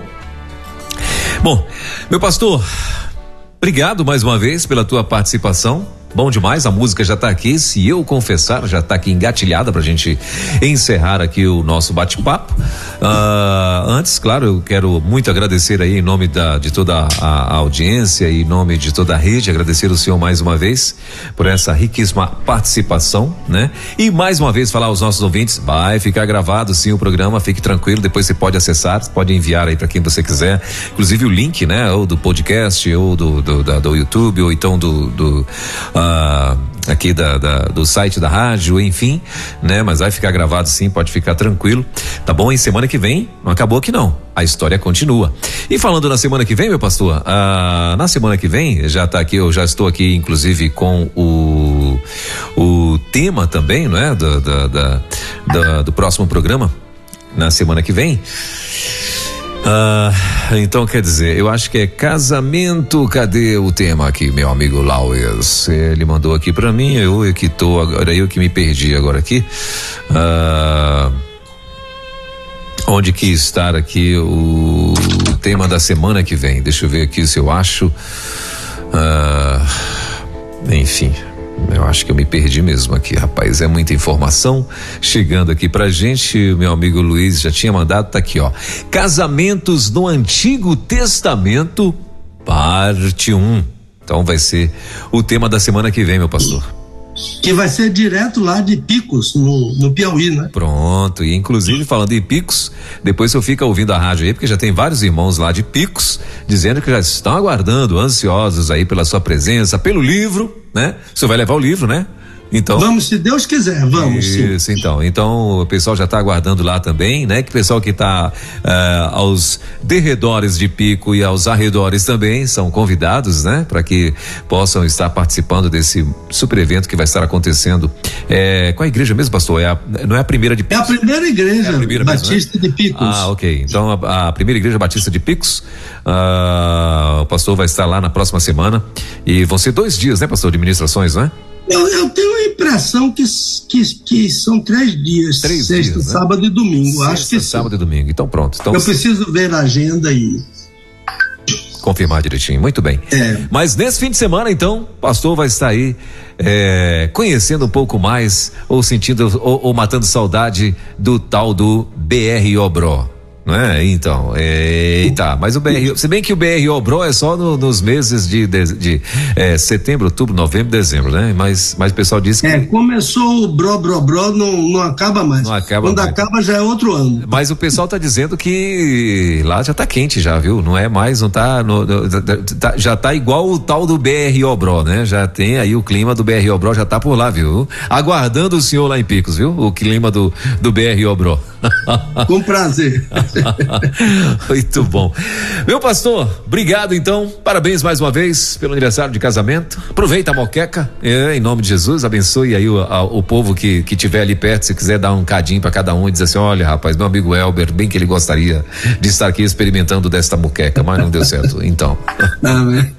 Deus abençoe, meu pastor. Bom fim de semana e, permitindo Deus, semana que vem estaremos de volta. Deus quiser. Abração. Vou sair, meu irmão. Valeu, meu pastor. Obrigado. Deus abençoe. Bom, meio-dia e 22 em Brasília. Meio-dia e 22. Esse foi mais um Desvendando Versículos Difíceis da Bíblia que volta, permitindo Deus, semana que vem, às 10 horas da manhã, sexta-feira. Pastor vai estar aqui com mais um tema. O tema da semana que vem vai ser Casamentos no Antigo Testamento, parte 1. Um. E você que tem perguntas para fazer sobre. Uh, é, você que tem perguntas para fazer uh, sobre o tema de hoje, né? Que onde o, o, padre ensinando aos seus fiéis como responder a um protestante e o pastor é, trouxe aqui respostas para os ensinamentos do padre aos seus fiéis. Fique à vontade. Eh, você vai mandar aqui para Ministério Pastor Pedro, é, Ministério Pastor Pedro Moura arroba gmail.com. É o um e-mail, ok? Então, Ministério Pastor Pedro Moura arroba gmail.com. Esse mesmo e-mail você pode fazer o pedido do livro. Nesse mesmo e-mail você pode mandar a pergunta para o, o, o quadro que vai ao ar toda sexta-feira aqui na rede, desvendando versículos difíceis da Bíblia. E nesse mesmo e-mail você também pode participar para mandar aí tuas perguntas, ah, as tuas dúvidas a respeito do assunto de hoje. Desvendando textos difíceis da Bíblia. Com o pastor Pedro Moura, é tempo de desvendar mais um texto de difícil compreensão nas Escrituras. Aqui na Rede 316